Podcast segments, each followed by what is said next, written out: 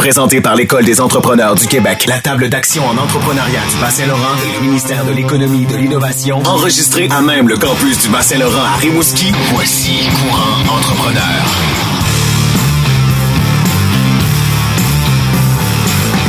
Une femme d'affaires qui a créé une entreprise offrant des vêtements adaptés présentement en processus de relève, France Caron de Mode et Plus. Et également une avocate qui s'est lancée dans la boulangerie pour combler un besoin personnel, Gabrielle Dion de Citron Confit. Maintenant, voici Véronique Marie-Ève Gosselin et Jerry Castonguay.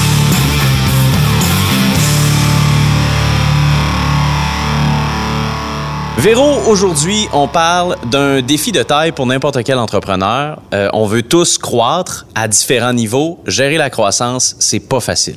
Oui, puis on, on, prend ça un peu pour acquis, tu sais, dans le sens qu'on on veut croître, mais il y a un impact sur une croissance. Ouais. Euh, ça prend des ressources financières pour absorber une croissance. Ça prend des ressources humaines. Ben oui. Dans un contexte de rareté de main-d'œuvre, c'est vraiment pas évident.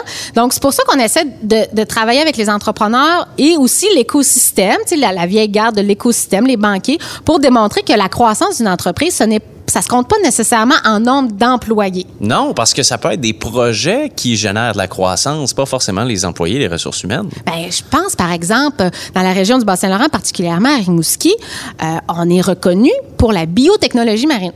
T'sais, tout ce Ben qui est marin, OK? Mhm. Mais on se le cachera pas, là. Du plancton, machin truc, là, c'est pas beaucoup d'emplois, mais c'est des emplois très élevés. Mais la valeur monétaire est énorme. Donc, Ouais. quand on vient exporter, par exemple, certains produits, euh, à, à l'étranger, par exemple, en Norvège, c'est très populaire, euh, nos produits marins en Norvège, ben, tu sais, ça amène de l'argent au Canada, au Québec, à- dans la région du Bas-Saint-Laurent. C'est de la croissance. Mais Mhm. Ouais. concrètement, c'est pas des emplois Non, supplémentaires non, non, qu'on sais.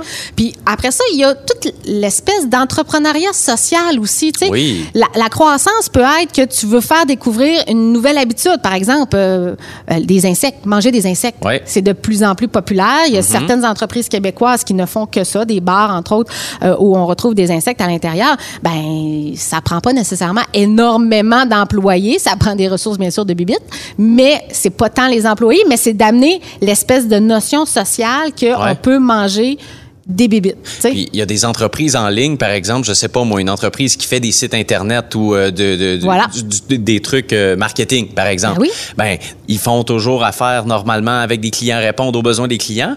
Mais à un moment donné, puis je sais que la pandémie est un bel exemple de ça. Il y a des entreprises qui avaient moins à faire avec des clients, mais qui ont décidé de faire des portails en ligne de formation. Mais ça, Ben ça oui. demande pas plus de ressources humaines, mais ça fait croître ton entreprise parce que c'est un projet innovant qui te demande peut-être pas plus de temps que ça finalement, mais c'est un, un service de plus que t'offres. Ça, ça fait partie de la croissance. Oui, c'est des revenus supplémentaires. Ouais. Après ça, tu peux investir. tu.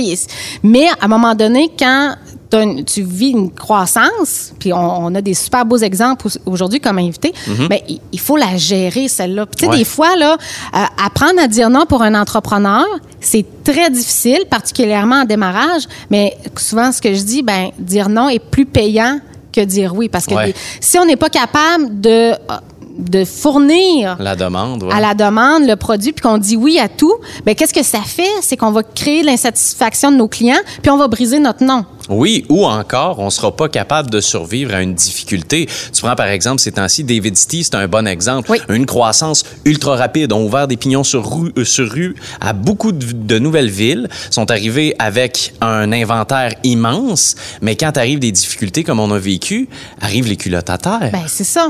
Donc comment on gère ça une croissance? Fait que ça va être notre sujet d'aujourd'hui. Je pense qu'on s'ennuiera pas. Courant entrepreneur. Trans, merci de te joindre à nous. Merci, bienvenue à Courant Entrepreneur. Merci, ça me fait plaisir de me joindre à vous aujourd'hui. Ben, c'est vraiment un produit euh, que monsieur, madame, tout le monde ne réalise pas que ça existe. Moi, j'ai appris, grâce à Courant Entrepreneur, que Mode Aisé Plus existait. France, j'aimerais ça que tu nous présentes ce que vous faites. Euh, Mode Aisé Plus, euh, maintenant on appelle euh, Aisé Plus, OK. avec la nouvelle génération qui, a- qui prend la relève. Euh, ce sont des vêtements adaptés, euh, des vêtements pour faciliter l'habillement des personnes qui avancent en âge, des gens qui font de l'Alzheimer, qui ont des maladies dégénératives, euh, des gens qui font de la sclérose en plaques. En perte d'autonomie. en perte d'autonomie ou limités, euh, qui ont des mouvements limités. OK. Donc, c'est un vêtement qu'on enfile par l'avant. C'est-à-dire qu'on a notre dos se compose de deux morceaux qui s'emboîtent un par-dessus l'autre et qui sont attachés avec des boutons de pression sur chacune des épaules. OK. OK? Ça fait qu'on a tout simplement qu'à enfiler les bras, même pas à les soulever. OK. Fait qu'ils attachent le vêtement au dos, au dos, donc pas de douleur pour la, pour la personne qui se fait habiller et beaucoup moins d'efforts pour le pers- personnel soignant, ceux qui doivent euh, vêtir les gens qui ont euh, besoin de vêtements adaptés. C'est une entreprise qui a 33 ans d'histoire à Matane. Puis moi, ça- ça ça- ça m'a fascinée parce que, je veux dire, je viens du Bas-Saint-Laurent. J'ai même étudié au cégep de Matane et je ne savais pas que ça existait comme entreprise. C'est Nelson Gagnon, mon- il fait partie de mon équipe, c'est le coordonnateur qui, quand je l'ai engagé quelques temps plus tard, euh, il m'a parlé de ton entreprise. Euh, toi, tu as fait, en fait, l'acquisition de cette entreprise-là début des années 90, c'est ça? Oui, 94. Puis aujourd'hui, c'est combien d'employés? Euh, Aujourd'hui, on est une dizaine, 11 employés environ. Oui. Puis la portion confection se fait via des externes, des Oui, sous-contractants. oui, OK. c'est ça. On a des sous-contractants, puis euh, maintenant, on a euh, une usine à Bali aussi qui fabrique nos vêtements. Et là, quand on parle d'une usine à Bali, dans la tête des gens, c'est sûr qu'on se dit ah ben c'est accessible, c'est pas fait ici, mais vous prenez quand même un grand soin de sélectionner euh, avec qui vous faites affaire là, à l'étranger. Oui, oui, oui, c'est, très, très, très important pour nous. Euh, euh, on est très éco-responsable. On fait attention avec les gens avec qui on travaille parce que l'usine avec qui on travaille là-bas, elle a été sélectionnée avec soin. Marie-Pierre qui est là-bas se rend régulièrement à l'usine. Qui est ta fille, Marie-Pierre. Marie-Pierre qui est ma fille, oui, qui, est de- qui fait partie de la relève avec euh, Caroline, ma deuxième fille. Euh, elle se rend régulièrement à l'usine, elle est en contact euh, continuellement avec eux à tous les jours. Et puis, euh, c'est une usine vraiment, vraiment responsable qui a à cœur que leurs gens soient bien, soient, sont, vraiment bien traités, ils ont des logements pour eux, ils travaillent huit heures par jour, il n'y a aucun enfant qui travaille là. Ils ont leurs 15 minutes de break le matin, 15 minutes l'après-midi, ils ont 30 minutes pour dîner. C'est vraiment, vraiment bien euh, respectueux. Et là, c'est logique pour vous d'avoir une usine qui euh, travaille avec vous à Bali parce que l'approvisionnement en tissu est beaucoup plus facile là-bas. Euh, puis la fabrication se fait à Bali. Vous, vous importez des produits, mais là, avec actuellement la pandémie, j'imagine que ça complexifie tout le processus. Oui, c'est beaucoup plus difficile parce que l'île de Bali, euh, on peut pas se rendre. Il n'y a rien qui fonctionne à. Bali. Il n'y a aucun tourisme. Depuis le 1er février, les aéroports sont fermés. Qu'est-ce qu'on fait? Qu'est-ce qu'on fait? On utilise d'autres moyens. Il y, a y quand même certains transporteurs qui ont le droit de, de se rendre à Bali, avec qui on travaille. Euh, Marie-Pierre a déniché un agent aussi là-bas qui euh, peut aussi nous, nous aider pour certains euh, permis qu'on a besoin d'avoir. Justement, pour les masques qu'on a fait faire à Bali, ça- on avait besoin d'un permis. Euh, pour sortir les masques Ah ouais, de l'Indonésie, oui, parce que Ils voulaient les garder pour eux, hein, oui, et avec oui, raison, là, tu sais, c'est ça. penses, là. Si c'était des masques euh, lavables, on pouvait les sortir, mais avec quand même un permis. OK. Oui, ça fait qu'on a, on a dû obtenir ce permis-là avant de sortir nos masques euh, de là-bas. C'est quand même assez hallucinant. La pandémie fait en sorte que nos frontières sont fermées et en parallèle à ça, on met en lumière la réalité des CHSLD. Hey, j'ai réussi à le dire comme il faut. Bravo. Je suis contente. Euh, des, des maisons pour personnes âgées. Donc, la demande augmente, c'est sûr. Vous deviez avoir des demandes énormes. Vous êtes rendu à combien de jaquettes de fabriquées depuis le début de la pandémie? Ah, OK, les jaquettes de contagion qu'on appelle, où, euh, où on est rendu à une dizaine de mille euh, de fabriqués. Mais là. en parallèle à ça, tu n'as pas accès à ton matériel.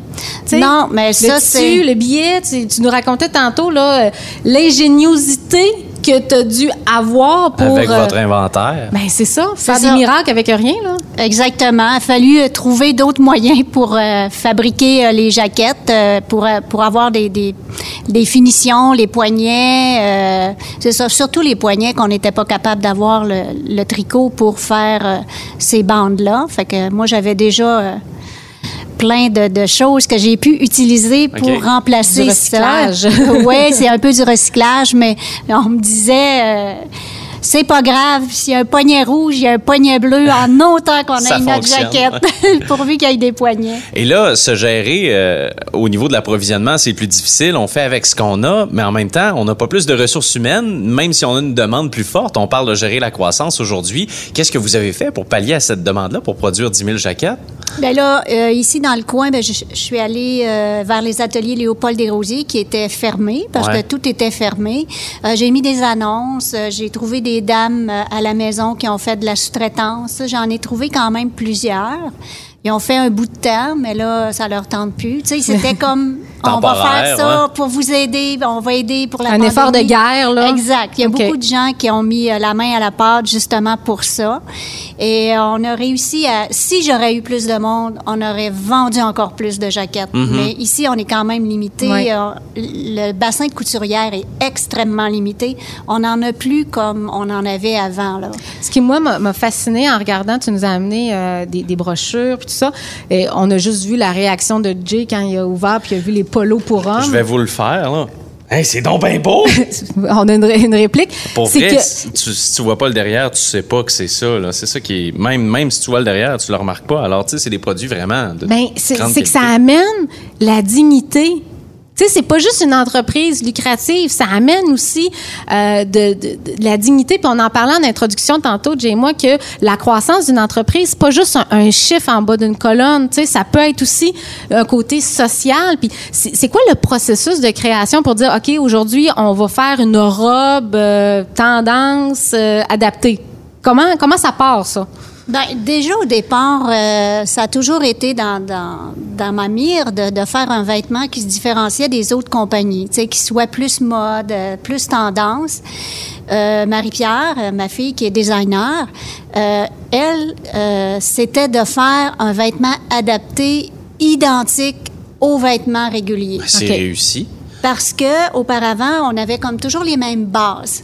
Mais maintenant, ce qu'on a réussi à faire, ce qu'on est capable de faire à Bali, ce qu'on n'est pas capable de faire ici, parce qu'un vêtement adapté, il faut comprendre que on a deux dos.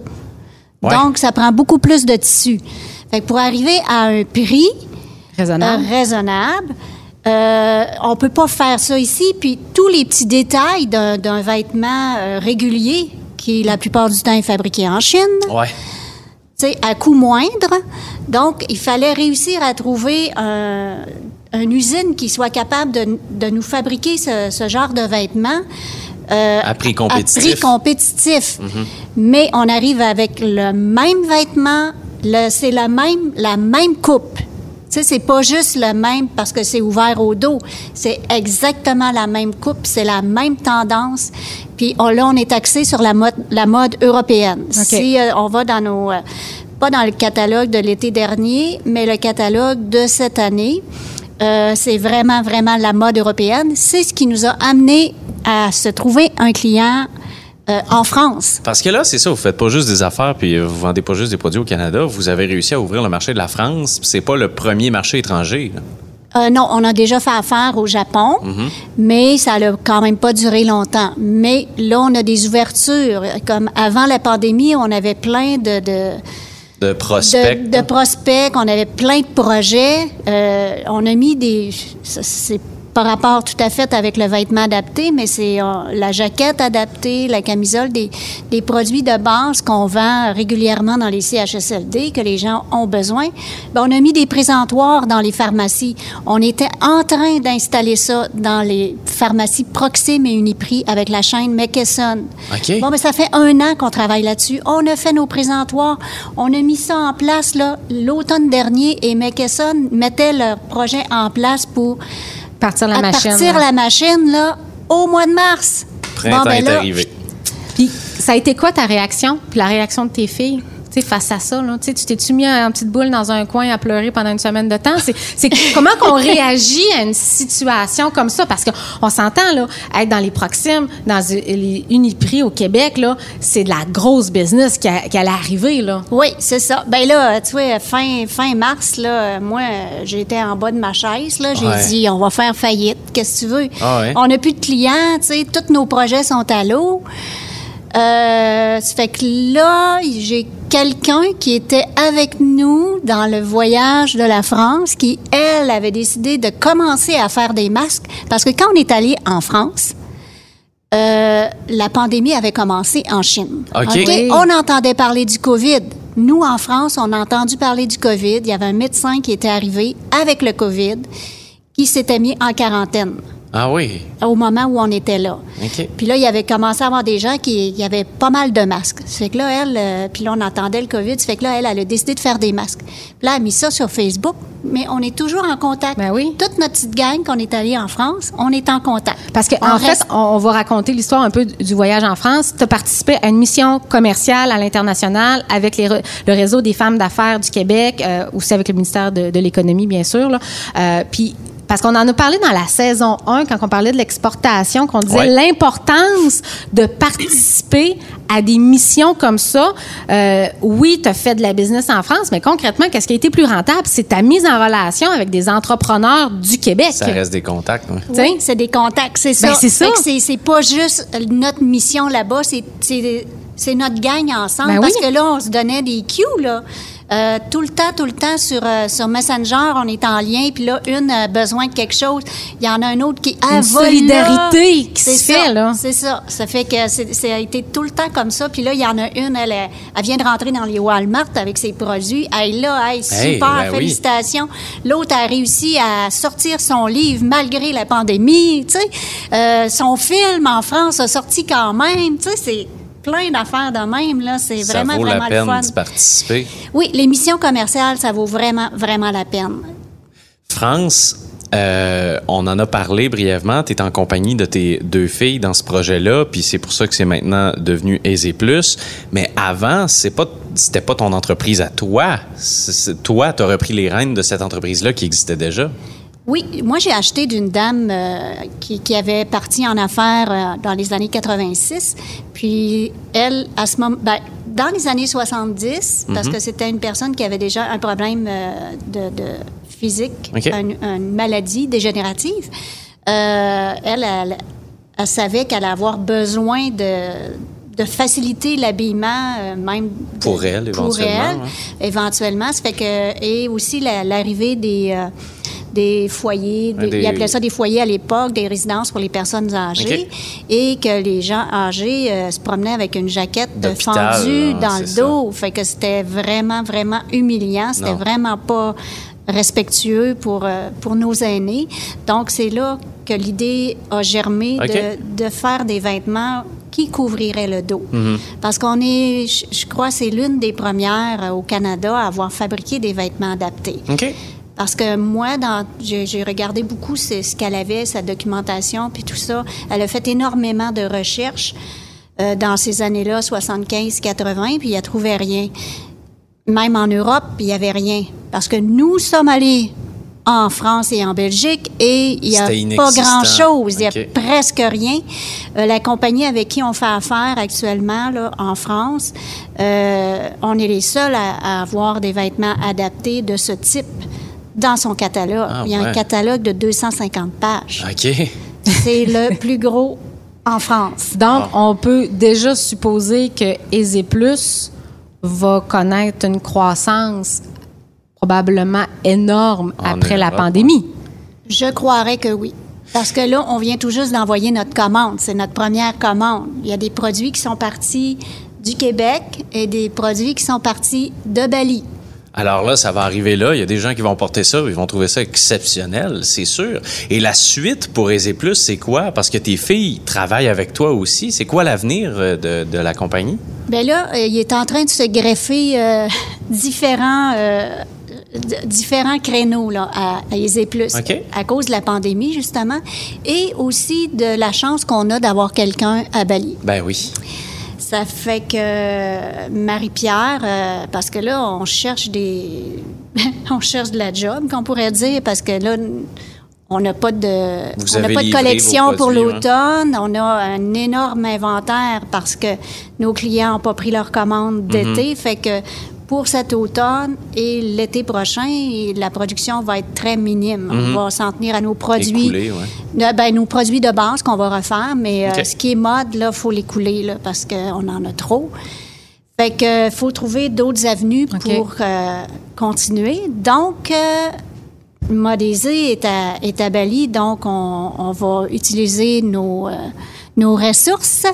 Donc, Marie-Pierre, comme elle est designer, qu'on a euh, là-bas, on fait d'excellentes photos, comme vous pouvez Ben oui. voir dans Ben le oui. catalogue. Voyager dans un contexte comme ça, c'est un peu. euh, Donc, euh, c'est des- ça se greffe à Aisé Plus. OK. On va avoir, euh, ça s'appelle euh, Fashion Production Vêtements. OK. OK. Ça va s'appeler comme ça. Mais on va faire la production aussi de shooting photo. Ah, ouais. OK. Tu sais, euh, des, des Québécois ici qui ont des collections euh, de, de vêtements euh, d'été, surtout d'été, là, des collections de maillots de bain, euh, de vêtements d'été.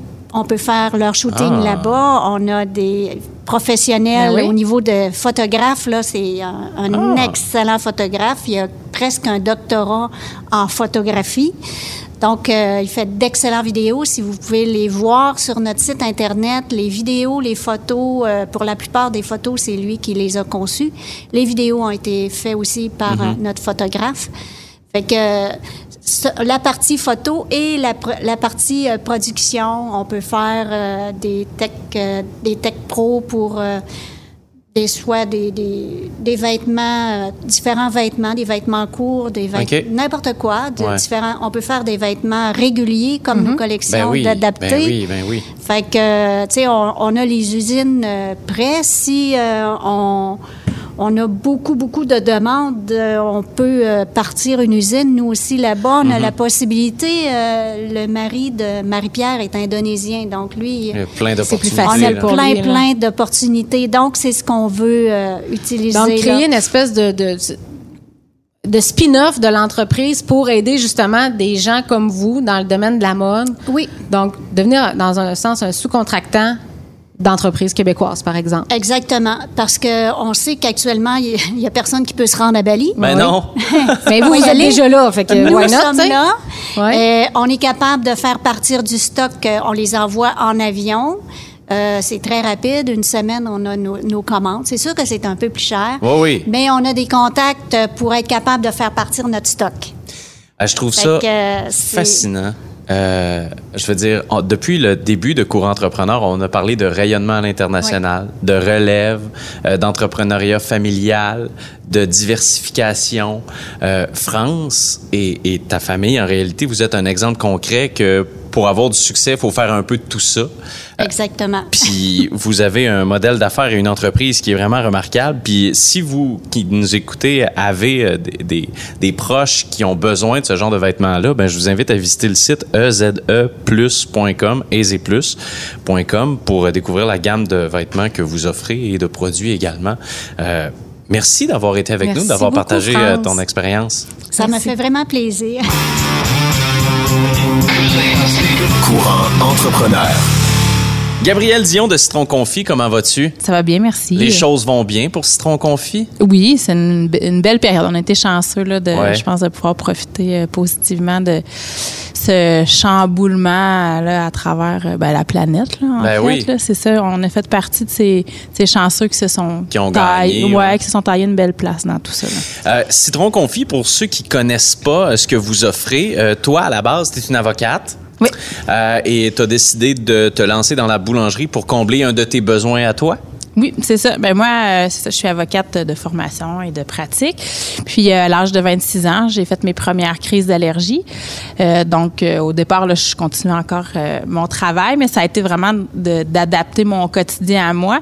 Puis vu que je suis pluriallergique, donc je suis allergique à plusieurs choses en même temps, ça venait vraiment très complexe de s'alimenter. Ouais. Puis j'ai toujours eu euh, ce désir, là, la- la- une passion pour la boulangerie aussi là, depuis que je suis toute petite. Donc ça, disons que ça l'a jumelé euh, un- une nécessité pour moi puis une passion que j'avais euh, de me dire, ben en fait, s'il en existe pas, euh, pourquoi pas l'inventer? Ouais, certainement. C'est quand même assez difficile, tu sais, quand, quand tu adores la boulangerie, tu sais. Puis moi, je suis.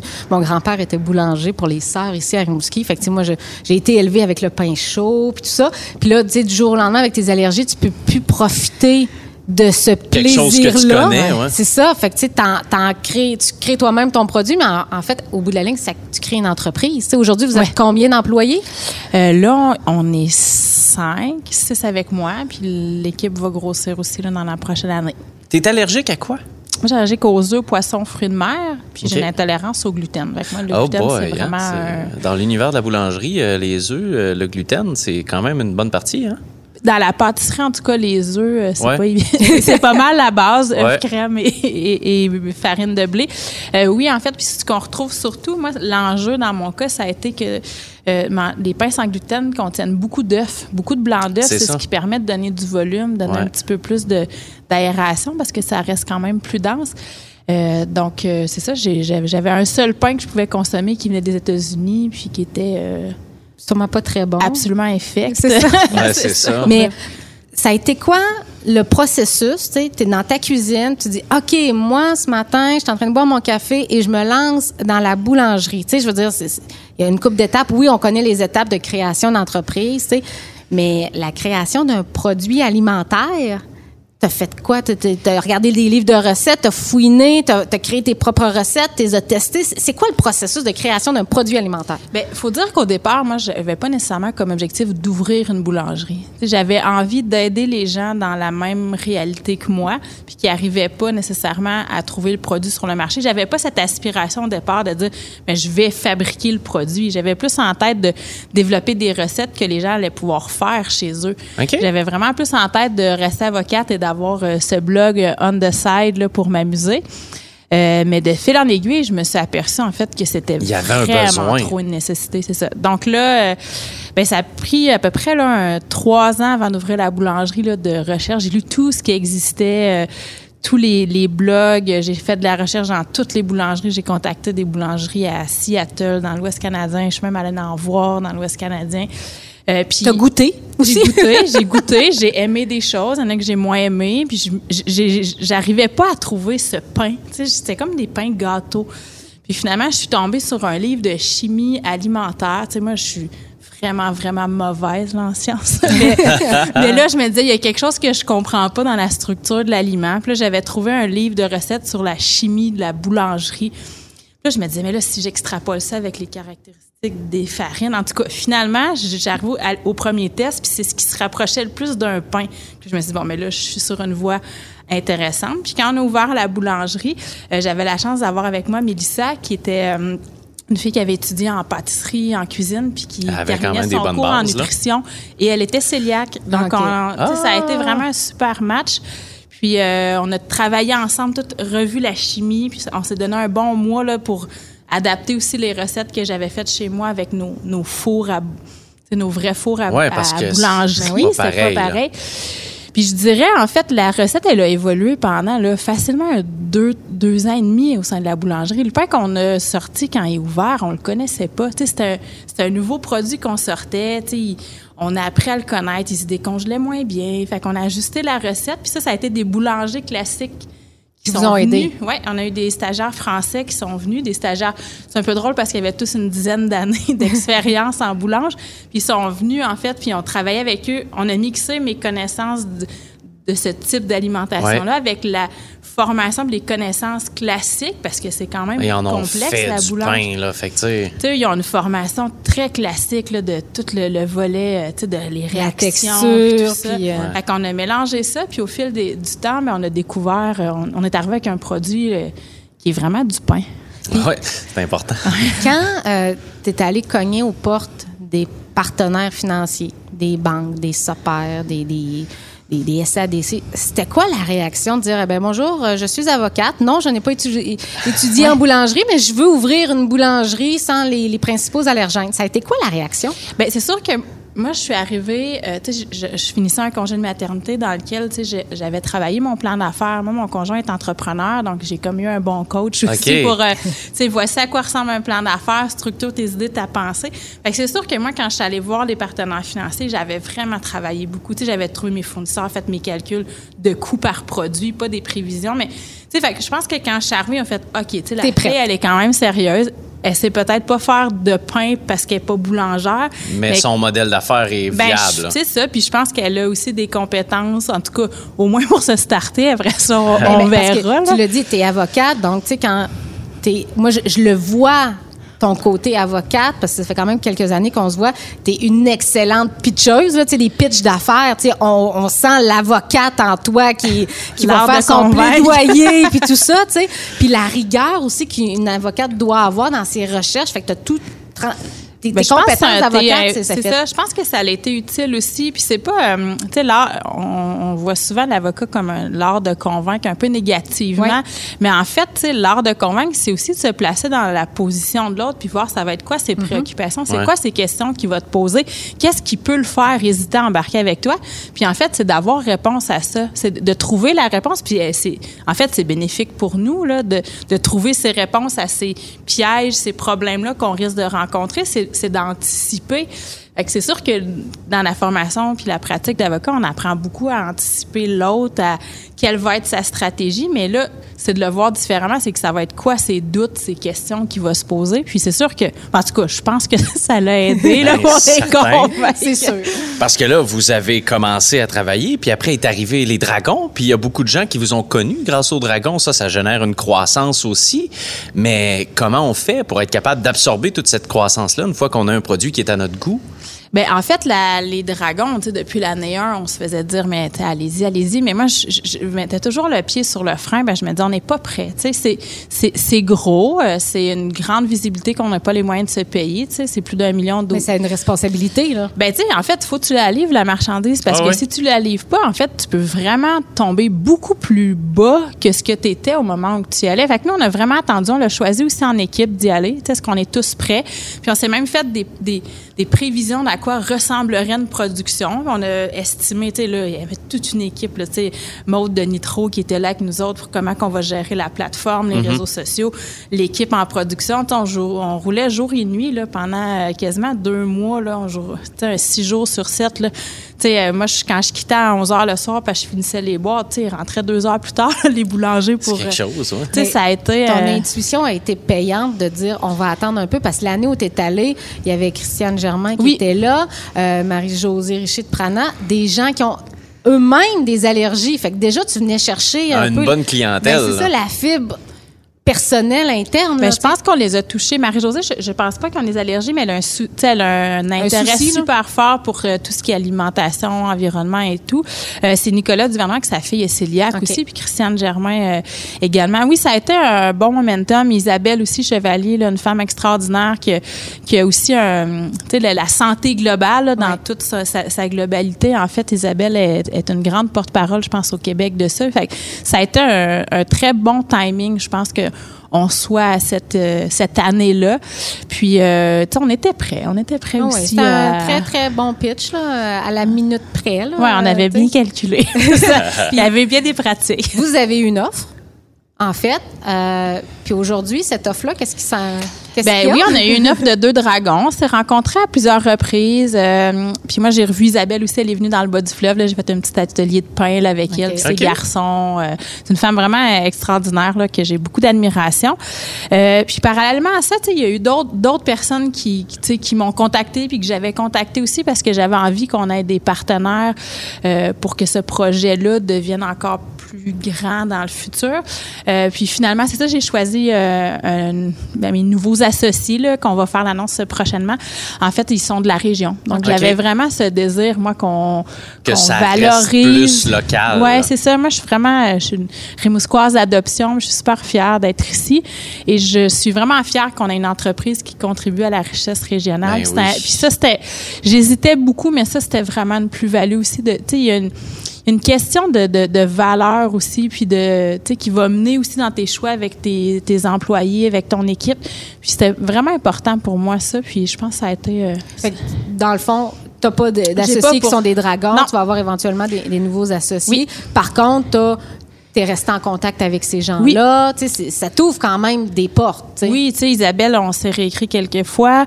Euh, puis, euh, tu sais, même l'équipe, là, la recherchiste des dragons, finalement, elle est déménagée dans le bas du fleuve. Ah Fait oui? On, on s'est côtoyés quelques fois. Oui, je pense que c'est des beaux contacts. Tu sais, Christiane Germain, elle mange notre pain encore. Là, Bon. Donc, c'est, euh, oui, ça nous a ouvert des portes. Ça a ouvert beaucoup de visibilité. Puis, il y a, en tout cas, il y a un truc que j'avais pas mesuré avant d'y aller. Tu sais, oui, l'objectif, c'est d'avoir plus de ventes. Là, on se là, c'est. Tu d'avoir l'as connu. euh, oui, on l'a connu euh, en croissance euh, vraiment grande. Mais ce que j'avais pas mesuré, c'était aussi la- l'impact que ça aurait pour la région. On- Oui. j'allais chercher mes photocopies, puis là, on nous disait, on est vraiment fiers. La fierté Ouais, ça, régionale. Ça, j'y avais pas pensé. Ouais. Puis je pense que c'est ça qui m'a fait le plus plaisir en bout de ligne, c'est que, les gens ont eu cette fierté de dire une entreprise de chez nous rayonne à, à travers la province. Puis, tu sais, on.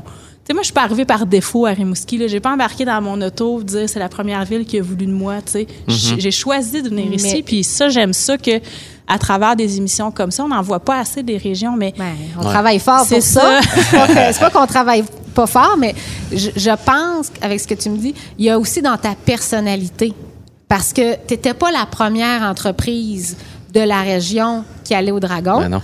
Euh, mais moi, j'ai vu comme la différence, tu sais, la, la fierté, tu une personnalité. On te voit au marché public, tu sais, euh, t'avais ton kiosque, on, on te voit régulièrement. Tu as même, pendant la pandémie, euh, démarré un projet avec ton conjoint à la Ouais. télévision, tu sais, puis, tu sais, T'es une personnalité de l'écosystème entrepreneurial bas-laurentienne, rimousquoise, puis je pense que ça fait toute la différence au niveau de la fierté euh, de, de monsieur, madame, tout le monde, tu sais, parce qu'on en a besoin. Puis on, on en a parlé dans la saison 1, que des modèles entrepreneuriaux, tu sais, il y en a plusieurs, mais tu sais, on, on a des modèles régionaux, puis t'en fais partie, là, Ah, tu sais. ben, mon Dieu, ça me touche. Merci. je ne le voyais pas comme ça.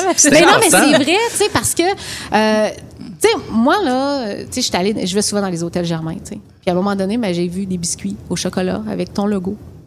C'est hot, là? Ben, c'est parce que moi, là, tu sais, puis je viens de Rimouski, puis tout le monde sait que je suis très chauvine, j'adore ma ville, Ben tu sais. oui. Ben, tu sais, quand je vois euh, quelque chose qui vient de chez nous, ailleurs, dans une autre ville, ben, Caroline, que je suis fière. Ben puis, euh, oui. Je peux te dire que je tape ses nerfs de mes collègues en disant ça, ça vient de chez nous, tu sais? Ouais. Tu fais partie de, de, de nos programmes, nous autres, à l'École des entrepreneurs, programme euh, Parcours Croissance. Tu fais partie aussi de nos parcours Stratégie féminine. Euh, souvent, on, on te cite en exemple comme femme entrepreneur de la région, tu sais. Bon, mais merci.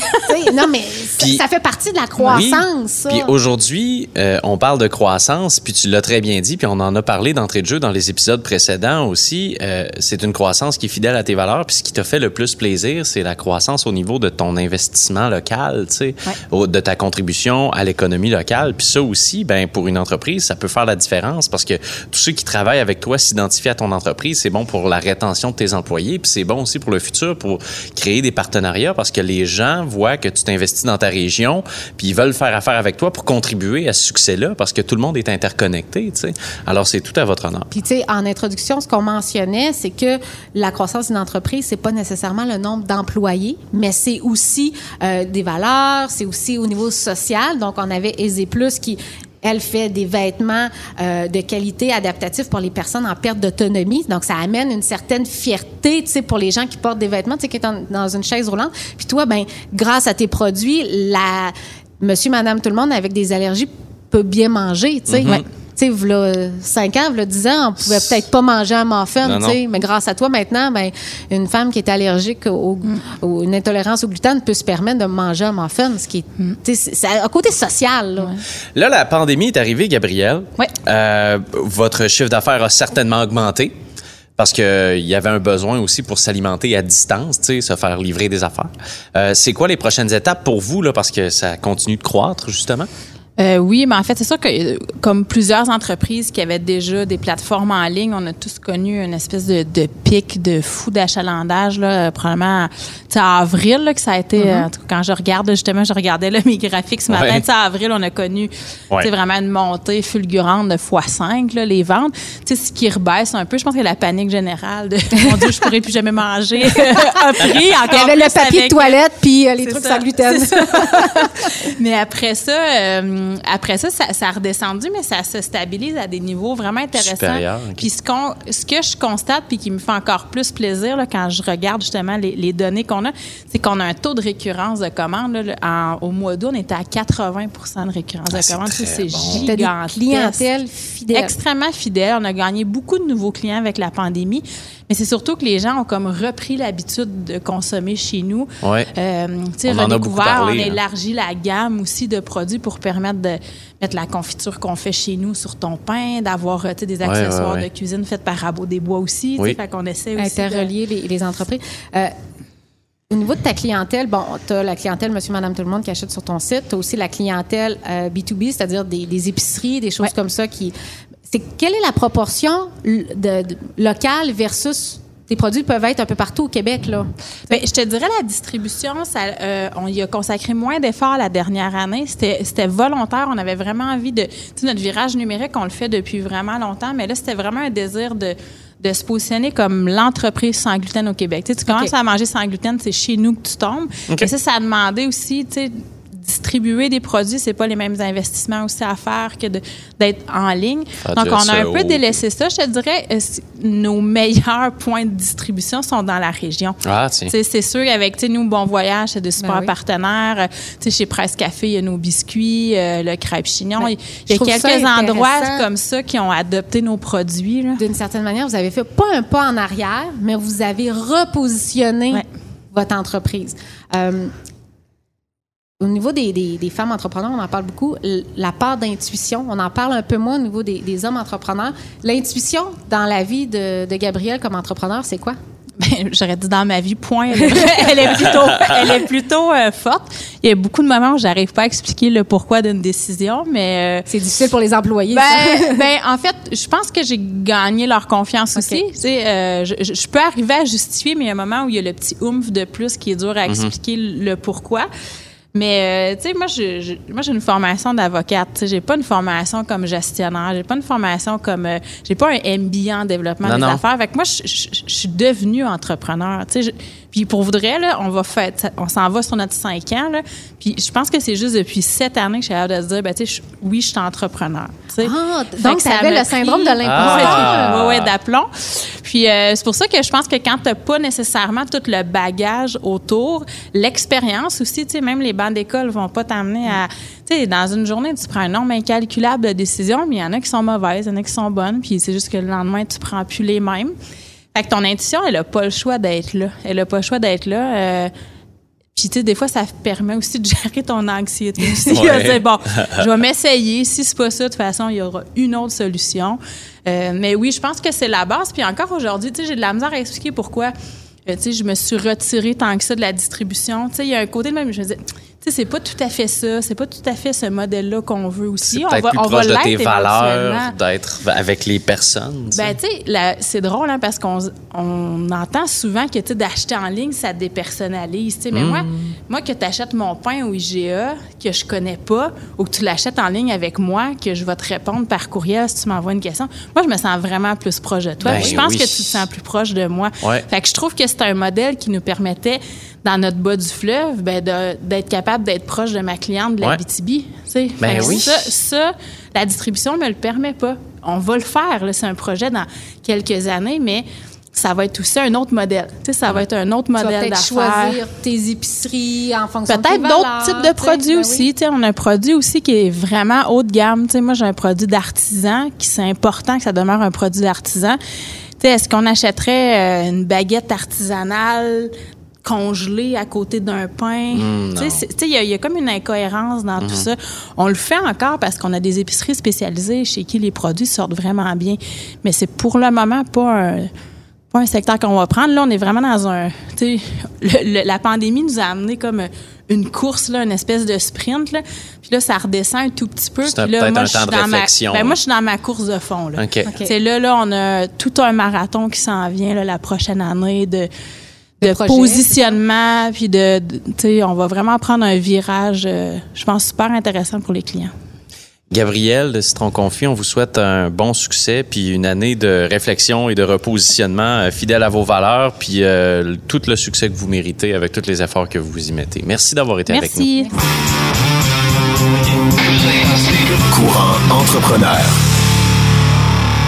Alors, l'heure est venue de faire euh, notre suggestion lecture de la semaine avec Véro Bouquin. On a beaucoup parlé d'intuition euh, chez les euh, femmes d'affaires qui sont venues nous parler. Et il y a justement un livre qui en parle très bien.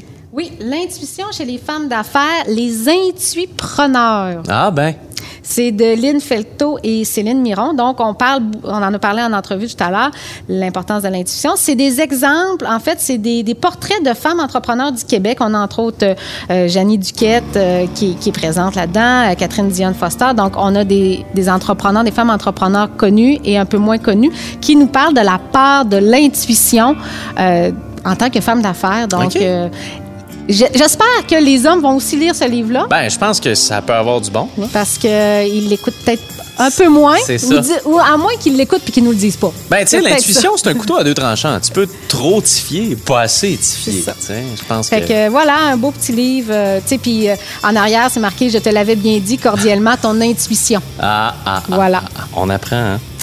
Euh, ben, la semaine prochaine, Véro, il sera question des franchises qui peuvent avoir mauvaise presse. On va tout démystifier. Ça Ça, va être bien intéressant, je pense. À la semaine prochaine! Bye. Courant entrepreneur.